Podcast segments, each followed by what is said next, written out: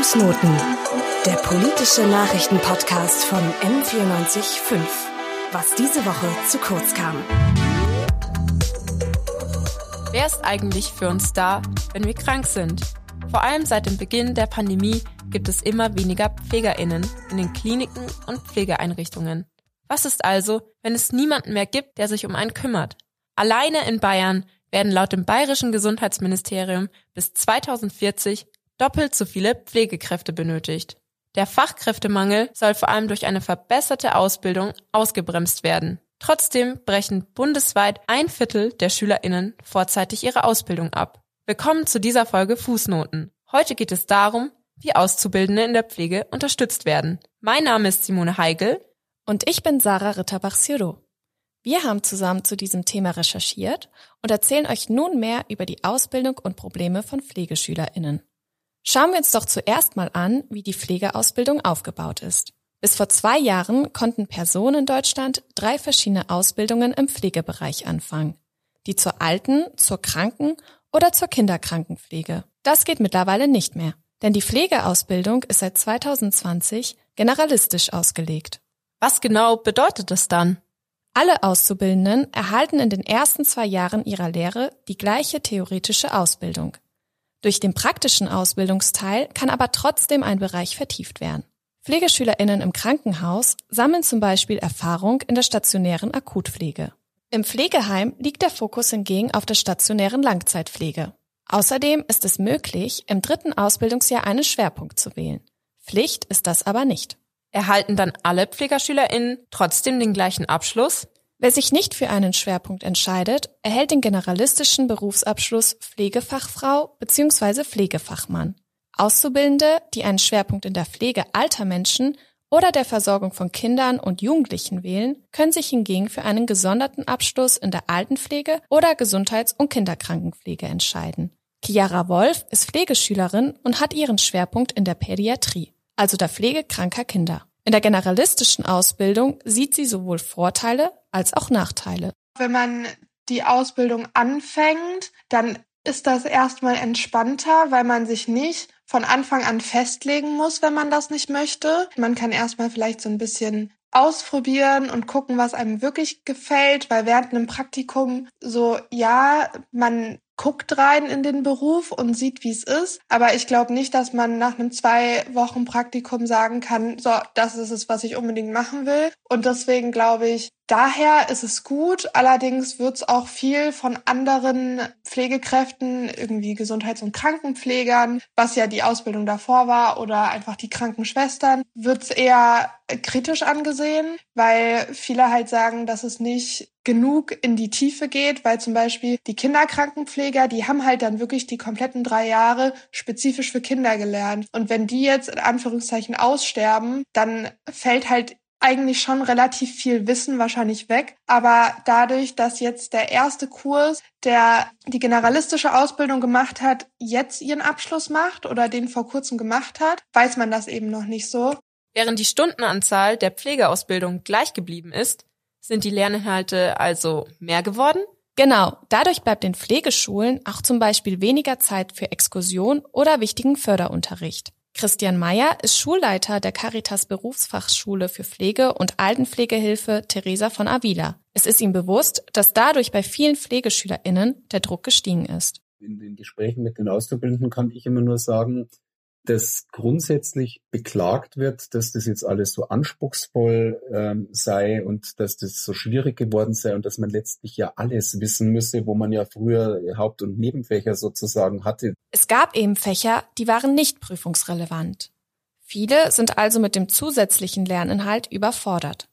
Trotzdem hat die generalistische Pflegeausbildung auch Vorteile. Welche sind das denn genau? Wie Chiara zum einen ja bereits erwähnt hat, können die PflegeschülerInnen durch die Gestaltung der Ausbildung unterschiedliche Bereiche kennenlernen. Dadurch lernen sie dann auch die notwendigen Kompetenzen, um Menschen aller Altersgruppen zu pflegen. Außerdem ist der generalistische Berufsabschluss europaweit anerkannt. Damit könnte eine Pflegekraft, die in Deutschland diese Ausbildung absolviert hat, zum Beispiel auch in Spanien eingesetzt werden. David Schröder arbeitet bei der Jugend- und Auszubildendenvertretung im Bereich Pflege. Für ihn gibt es eine weitere Verbesserung. Besser wurde es zum Beispiel in, in äh, der Praxisanleitung, die ist so ein Begriff gerade in der Pflege, dass Auszubildende ähm, auf Station, wenn sie im Praxiseinsatz sind, strukturierte ähm, Anleitung von einer pädagogisch geschulten äh, Kraft bekommen und da an den Beruf herangeführt werden. Da gibt's jetzt erstmals äh, eine 10% Anforderung, also dass 10% der Zeit im Praxiseinsatz eben Praxisanleitung sein sollen. Ähm, da ist es besser geworden. Da, dazu gab's vorher keine Regelung, außer dass es stattfinden soll, was dann eben kaum stattgefunden hat. Die Generalistik bringt also auch viel Positives mit sich. Das stimmt. Allerdings ist es noch zu früh, um die generalistische Pflegeausbildung allgemein zu bewerten. Eine genauere Analyse ist für die Zukunft geplant. So der bayerische Gesundheitsminister Klaus Holleczek. Es hat ja einen langen Prozess auch gebraucht, äh, bis man sich auf die Generalistik dann auch geeinigt hat. Und es soll ja dann auch nochmal evaluiert werden. Also irgendwann wird schon noch draufgeschaut, ob es auch erfolgreich ist, ob man nachbessern muss und wo es dann auch Themen gibt, die einfach noch nicht so gut laufen. Irgendwann ist ja nicht gerade eine genaue Zeitangabe. Stimmt, wann die Evaluierung der generalistischen Pflegeausbildung stattfindet, ist wirklich noch nicht konkret. Dabei ist es ja eigentlich wichtig zu wissen, ob die Veränderung der Ausbildung auch erfolgreich ist. Zumindest im ersten Jahr hat die generalistische Ausbildung aber zu einer Zunahme von PflegeschülerInnen geführt. Letztes Jahr wurden etwa fünf Prozent mehr Pflegeverträge unterschrieben. Auch wenn das erstmal wenig klingt, ist das schon ein guter Fortschritt für den Pflegenotstand. Aber bei dieser positiven Tendenz ist es nicht geblieben, oder Simone? Genau, denn dieses Jahr ist das anders gewesen. Es gibt wieder eine sinkende Anzahl an Pflegeschülerinnen. Klaus Holleczek bestätigt das auch. Er erzählt von einem Rückgang an Pflegeschülerinnen seit dem Jahr 2021. Wir haben allerdings jetzt im zweiten Jahr auch einen Rückgang von ungefähr 7000 auf 6000 was mir schon ein bisschen Sorgen macht, äh, weil das natürlich schade ist. Wir brauchen ja dringend auch die Fachkräfte äh, in der Pflege und müssen ja alles dafür tun, dass wir da attraktive Angebote machen. Und wir sehen dieses Jahr leider einen Rückgang. Worauf der jetzt genau zurückzuführen ist, das kann man tatsächlich noch nicht äh, genau sagen. Diese Entwicklung macht sich auch in den Pflegeschulen bemerkbar. Der Leiter der Caritas Pflegeschule, Christian Mayer, hat einen Verdacht, woran die sinkenden Zahlen an BewerberInnen liegen könnte. Wir haben dann schon im Rahmen dieser Ausbildung erlebt, dass dann die Schüler an diesen Anforderungen noch deutlicher gescheitert sind als in den Jahren davor. Und jetzt haben wir auch sinkende Bewerberzahlen gehabt in 21 und 22. Es gibt aber nicht nur die sinkende Bewerberanzahl, sondern eben auch die hohe Abbruchquote der Auszubildenden in der Pflege. Ungefähr ein Viertel aller SchülerInnen bricht die Ausbildung vorzeitig ab. Das ist im Vergleich zu anderen Berufen ziemlich viel. Aber woran liegt das denn eigentlich? Vielleicht denkt man jetzt direkt an die Bezahlung, aber das ist nicht die Hauptursache. Die Pflegeausbildung ist eine der bestbezahltesten Ausbildungen in Deutschland. Der Mittelwert liegt sogar bei 2600 Euro. Der Lohn schwankt zwar ziemlich stark um diesen Wert herum, aber es ist trotzdem eine sehr gute Bezahlung. Auch Chiara sagt, dass sie sehr zufrieden mit ihrem Lohn ist. Sie sieht andere, schwerwiegende Hürden im Bereich der Pflegeausbildung. Es kommt auf die Station und auf die Kollegen an, so traurig wie es klingt, aber man muss einfach hoffen, dass man in ein gutes Arbeitsumfeld kommt und Leute, die in der Pflege arbeiten, beziehungsweise generell mit Menschen arbeiten, verstehen das wahrscheinlich. Man hat sehr nette Kollegen, man hat auch Kollegen, die nicht so wunderbar alles zeigen und nicht so freundlich sind gegenüber Auszubildenden. Aber im Endeffekt, glaube ich, ist es halt vor allem einfach wichtig zu sagen, wenn man was nicht kann, weil man wird schon ins kalte Wasser geschmissen. Es werden auch Sachen von einem erwartet, beziehungsweise wird gefühlt nicht drüber nachgedacht, wie viel man eigentlich kann und wie viel man machen sollte. Und das war bei mir auch so. Das bedeutet also, dass das Umfeld ein wichtiger Faktor ist. Viele PflegerschülerInnen werden von ihren KollegInnen nicht genug einbezogen oder überhaupt gefragt, was sie schon können und machen dürfen. Dazu kommt auch noch, dass die Auszubildenden wegen des Fachkräftemangels oft alleine gelassen werden. Das kann dann zu unschönen Situationen führen, meint Chiara. Bestimmte Sachen, die halt einfach einfache Aufgaben sind, in Anführungszeichen, die dann Schüleraufgaben manchmal auch sind, da wird man halt dann doch des Öfteren allein gelassen. Ja, wenn man Pech hat, kann immer was passieren. Ich weiß von anderen Menschen, dass es doch mal sein kann, dass dann die Person umkippt oder hinfällt oder auch nur fast hinfällt. Das ist auch schon ein Riesenschreck. Und ja, solche Situationen einfach, die man als frischer Schüler einfach nicht vorhersehen kann, wo dann vielleicht einfach wichtig wäre, dass eine Fachkraft dabei ist und halt eben guckt, aber das ist halt auch schon gefährdende Pflege. Es passiert immer mal wieder, dass Schüler in solche Situationen kommen. Dieser Mangel an Fachkräften und der Zeitdruck sind also weitere Belastungen für die Schülerinnen. Schulleiter Christian Meyer hat sich auch zu dieser Problematik geäußert. Viele SchülerInnen kämpfen nicht nur mit dem Lernstoff der Ausbildung, sondern auch mit den Praxisblöcken, sagt er. Wir haben eben auch Schüler, die kommen aus Einrichtungen, wo Ausbildung quasi nebenbei oder gar nicht stattfindet und die fühlen sich dann alleine gelassen. Wir haben viele Lern- und Arbeitsaufgaben für die Schüler, wo es ja auch in der Ausbildungs- und Prüfungsverordnung klar formuliert sind, ist, dass die da letztlich freigestellt werden sollen, müssen aber dass es, dass es diese Freistellungen nicht gibt und die das halt dann on top noch oben drauf machen. Manche auszubildenden Personen lernen somit nicht so viel während ihrer Praxisblöcke. Die SchülerInnen haben viele Aufgaben und wenig Zeit während ihrer Ausbildung. Trotzdem müssen sie den Fachkräftemangel an einigen Stellen ausgleichen. Aber führt das nicht eigentlich zu Problemen, weil die meisten PflegeschülerInnen haben am Anfang ihrer Ausbildung doch noch gar nicht so viel Wissen, beziehungsweise dürfen noch gar nicht so viel machen, oder nicht? Ja, das stimmt. Und auch Chiara hat von dieser Problematik berichtet. Auf Stationen, wo nicht so viel Pflege gemacht werden muss, was mit dann vielen Medikamenten und sowas zu tun hat, da werden halt häufig Schüler als volle Fachkraft oder als volle Kraft einfach angesehen und dann werden die halt häufig einfach nicht angeleitet, sondern werden halt da reingeworfen und mach jetzt und nimm uns die Arbeit ab. Und dann fällt natürlich dieser Lernaspekt irgendwie weg. Aber klar, wenn man auf einer Station ist mit 45 Leuten und die Besetzung sind, weiß ich nicht, vier Fachkräfte, dann ist es wirklich schwer, immer einen Schüler anzuleiten und dabei zu haben. Dann muss man ja trotzdem sein Zeitmanagement verfolgen können. Wenn du dann natürlich daneben stehst und alles erklärt bekommst, dann raubt das natürlich auch Zeit. Es ist Pflegemangel, dann kommen Schüler, die werden aber nicht vernünftig angeleitet. Zum Teil brechen sie vielleicht die Ausbildungen ab. Das macht ja den Pflegemangel nicht besser. Aber das liegt halt dann, finde ich, so an der Ausbildung. Der Zeitmangel von examinierten PflegerInnen ist also ein großes Problem. Wenn die Fachkräfte keine Kapazitäten haben, dann lernen die Auszubildenden nicht so viel und sind auch oft auf sich alleine gestellt. Es gibt zwar PraxisanleiterInnen, aber hier fehlt es auch an allen Ecken. Man kann ja diese Praxisanleiterfortbildung machen. Den Schülern bringt's unheimlich viel, aber den Fachkräften selber nicht so. Es ist Zeit. Die Zeit wird wahrscheinlich nicht genügend vergütet und deswegen ist es, wenn überhaupt, eine Herzenssache, wenn man das macht. Das heißt also, dass man nicht nur die PflegerschülerInnen anleiten, sondern auch die Fachkräfte mehr schulen muss. Natürlich ist es schön, wenn die examinierten PflegerInnen das gerne machen, aber es muss auch entsprechend entlohnt werden. Aber auch wenn es diese Anreize geben würde, fehlt es doch trotzdem am Personal für diese Aufgaben. Da hast du recht.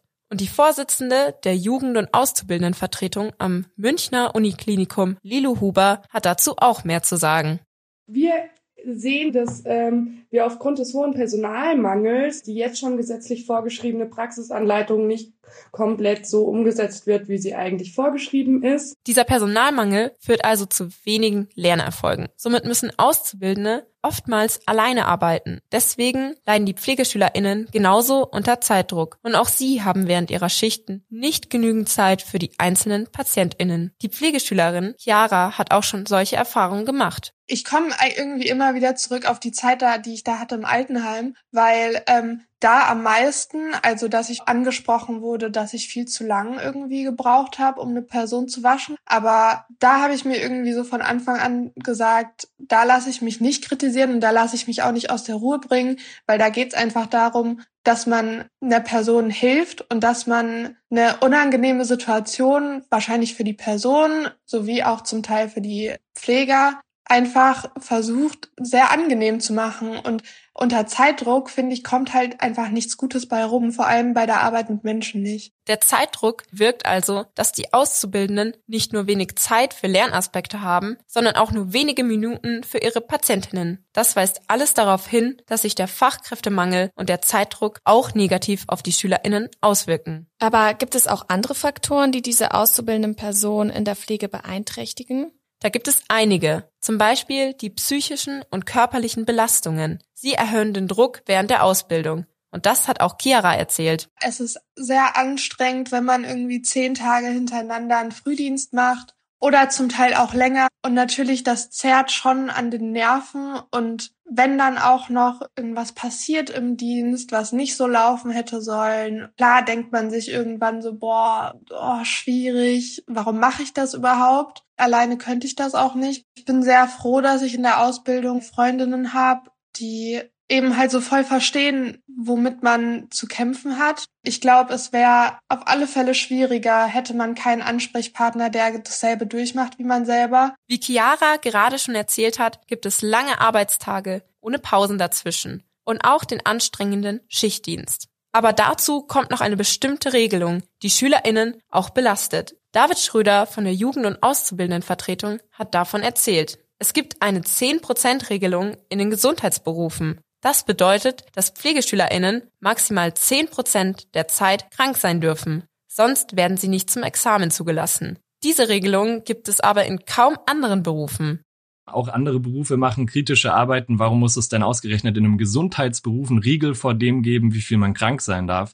Weil auch da haben wir ziemlich oft, dass Leute dann krank zur Arbeit gehen, dass Leute sich nicht trauen, ähm, irgendwie eine, eine Diagnose zu bekommen, weil das eine längere Krankschreibung bedeuten könnte. Was ja völlig absurd ist, wenn wir den Leuten direkt von Anfang an beibringen, ey, ähm, krank sein ist nicht. Weil irgendwann kommt es dann halt doch und dann halt wahrscheinlich länger und heftiger. Der Personalmangel, die wenigen PraxisanleiterInnen, der Zeitdruck und auch psychische und körperliche Belastungen gehören zum Alltag von Auszubildenden dazu. All diese Lasten führen also zu einer hohen Abbruchquote und auch weniger PflegeschülerInnen. Sarah, du hast dich ja ausgiebig mit den Maßnahmen befasst. Was kann man also tun, um die SchülerInnen zu entlasten? Also wie du ja schon erzählt hast, gibt es in der Pflegeausbildung viele verschiedene Schwachstellen. Zur Entlastung der PflegeschülerInnen müssen deswegen auch unterschiedliche Maßnahmen getroffen und auch untereinander abgestimmt werden. Es bringt ja zum Beispiel überhaupt nichts, wenn die Politik als Hilfe ein neues Gesetz erlässt, das von den Trägern der Ausbildung nicht eingehalten wird. Schulleiter Christian Meyer ist deswegen im engen Austausch mit den Praxisstellen und unterstützt seine PflegeschülerInnen durch mehrere Maßnahmen. Also wir sind in einem sehr intensiven Dialog mit den Einrichtungen, also vor allem mit den Trägern der Ausbildung, dass die Schüler vor, während und nach eines Blockes frei haben. Eine Selbstverständlichkeit, die aber nicht allerorten umgesetzt wird dass die Auszubildenden für diese Lern- und Arbeitsaufgaben seitens der Schule freigestellt werden, dass die Schüler ein Recht auf ihre 10% Praxisanleitung haben. Also wir versuchen das sozusagen auf dieser strukturellen Ebene hinzubekommen. Christian Meyer hat uns außerdem erzählt, dass seine Pflegeschule auch Lern- und Sprachförderangebote anbietet und sehr enge Verbindungen zu den sozialpsychiatrischen Diensten in der Region hat. Dort bekommen die PflegeschülerInnen innerhalb von einer Woche einen Termin, wenn sie unter akuter psychischer Überlastung leiden. Unterstützen denn alle Pflegeschulen ihre SchülerInnen so stark? Das ist tatsächlich von Schule zu Schule unterschiedlich. Besonders in den Praxisstellen kommt es aber vor, dass sich nicht an geltende Regeln gehalten wird. David Schröder von der Jugend- und Auszubildendenvertretung fordert deswegen als weitere Maßnahme, dass das Arbeitszeitgesetz eingehalten und geltende Tarif- und Betriebsvereinbarungen durchgesetzt werden. Darüber haben wir auch nochmal mit seiner Kollegin Lilo Huber gesprochen. Sie sagt, dass die Jugend- und Auszubildendenvertretung PflegeschülerInnen dabei unterstützen kann. Da sind vor allem dann so Faktoren, die uns aufgefallen sind, wie zum Beispiel, dass Auszubildende alleine teilweise auf Stationen eingesetzt werden, was natürlich nicht rechtens ist, sondern die sollen immer, also auch wenn die im dritten Ausbildungsjahr sind, ähm, nicht alleine gelassen werden, sondern auch im dritten Ausbildungsjahr sind die in Ausbildung und müssen auch dementsprechend als Auszubildende behandelt werden und nicht als festes Personal. Und das sind dann so Punkte, wo wir dann auch als Jugend- und Auszubildendenvertretung eingreifen können und sagen können, das ist nicht das, wie der Gesetzgeber sich das vorgestellt hat, sondern wir wollen, dass ähm, eine Ausbildung auch qualitativ gut umgesetzt wird. Und das heißt auch, dass immer ein Ausbilder da ist. Sobald es dann halt um höhere Bezahlungen geht oder generell bessere Urlaubsbedingungen, da wäre dann wieder die Gewerkschaft eigentlich am Zug. Und da sind wir als Jugend- und Auszubildendenvertretung tatsächlich ein bisschen machtlos. Bei Problemen können sich die PflegeschülerInnen also an mehrere Stellen wenden. Genau. Chiara sieht ein Hauptproblem allerdings im Fachkräftemangel. Sie wünscht sich daher mehr konkrete Maßnahmen, um den Beruf attraktiver zu machen. Es wird halt immer mal wieder darauf hingewiesen von der Pflege, dass es absoluten Fachkräftemangel gibt und Unterbezahlung und hin und her. Ich finde halt generell müsste der Beruf Pflege halt einfach attraktiver gemacht werden, damit halt kein Fachkräftemangel mehr besteht. Und das klar, das hängt auch mit der Zahlung, Arbeitszeiten und Gestaltung des Dienstplans zusammen. Aber ich denke halt, solange nicht mehr in die Pflege kommen, ist es halt schwierig, mehr Freiheiten zu bieten, weil man die Kapazitäten ja gar nicht hat. Die Zunahme der Fachkräfte ist aber nicht nur für mehr Freiheiten wichtig. Am Anfang sind wir ja bereits darauf eingegangen, dass 10 Prozent der Zeit im Praxiseinsatz aus Praxisanleitung bestehen soll. Durch den Fachkräftemangel gibt es aber zu wenige Praxisanleitende. Auszubildende stehen dann alleine da oder müssen ihre Ausbildung unterbrechen. Das fehlende Pflegepersonal ist ja auch schon lange Thema in der Politik, oder? Ja, genau. In der Politik wird schon lange darüber diskutiert. Für den bayerischen Gesundheitsminister Klaus Holleczek ist es eine zentrale Aufgabe, Fachkräfte für die Pflege in Bayern zu gewinnen. Er hat uns von mehreren Lösungsansätzen erzählt, um die Ausbildung attraktiver zu machen. Also insgesamt wollen wir natürlich die äh, Arbeitsbedingungen in dem Beruf weiter verbessern. Also unabhängig jetzt von der Ausbildung wollen wir natürlich schauen, dass die, die in dem Beruf sind, wirklich gerne drin sind. Auch betriebliches Gesundheitsmanagement ist, spielt eine Rolle. Vereinbarkeit von Beruf und Familie, zum Beispiel auch, dass äh, Springerpools refinanziert werden, dass immer einer mehr da ist, wenn jemand ausfällt oder dass wir auch über Pflegepools nachdenken, damit es zuverlässige Dienstplangestaltungen gibt und damit man einfach auch äh, weiß, äh, dass es da die Möglichkeit gibt, wenn man eben mal nicht kann, dass man dann nicht jedes Mal zurück muss, äh, sondern dass es einfach möglichst viele Personen gibt, äh, die dann unterstützen. Dazu ist es einfach notwendig, dass wir viele Menschen auch für diesen Beruf begeistern. Ich möchte auch gern Bürokratie zurückdrängen. Auch das ist noch ein bisschen ein Thema, dass wirklich die Zeit nicht am Kugelschreiber verbracht werden muss, sondern für die Patientinnen und Patienten da ist. Neben der generellen Verbesserung der Arbeitsbedingungen versucht das bayerische Gesundheitsministerium außerdem, durch Aufklärung und Werbung neue Personen für die Pflegeausbildung zu gewinnen wie zum Beispiel mit der Kampagne Neue Pflege Bayern, die gerade hauptsächlich auf Social Media läuft. Aber auch in der Akademisierung der Pflege sieht Klaus Holleczek eine Chance, um mehr Pflegepersonal zu gewinnen. Primär qualifizierende Pflegestudiengänge sollen ausgebaut und gefördert werden. Deswegen haben wir auch ein eigenes Stipendium gemacht in Bayern für das grundständige Pflegestudium, wo wir auch äh, Studentinnen und Studenten mit einem Betrag von 600 Euro pro Monat mit unterstützen und versuchen, dass dieses Studium auch attraktiv ist. Ob sich durch das Pflegestudium und die anderen Maßnahmen wirklich mehr Personen dazu entscheiden, in die Pflege zu gehen, bleibt abzuwarten. Viele Pflegeschülerinnen und Pflegerinnen wünschen es sich, denn dadurch wäre ihre Belastung im Arbeitsalltag deutlich geringer und sie könnten sich auf die schönen Aspekte ihres Berufs konzentrieren. Oder wie schätzt du das ein, Simone? Da stimme ich dir vollkommen zu, denn trotz der ganzen Problematiken erzählen auch viele von schönen Momenten in der Pflege. Menschen, die in diesem Bereich arbeiten, erleben immer wieder gute Situationen.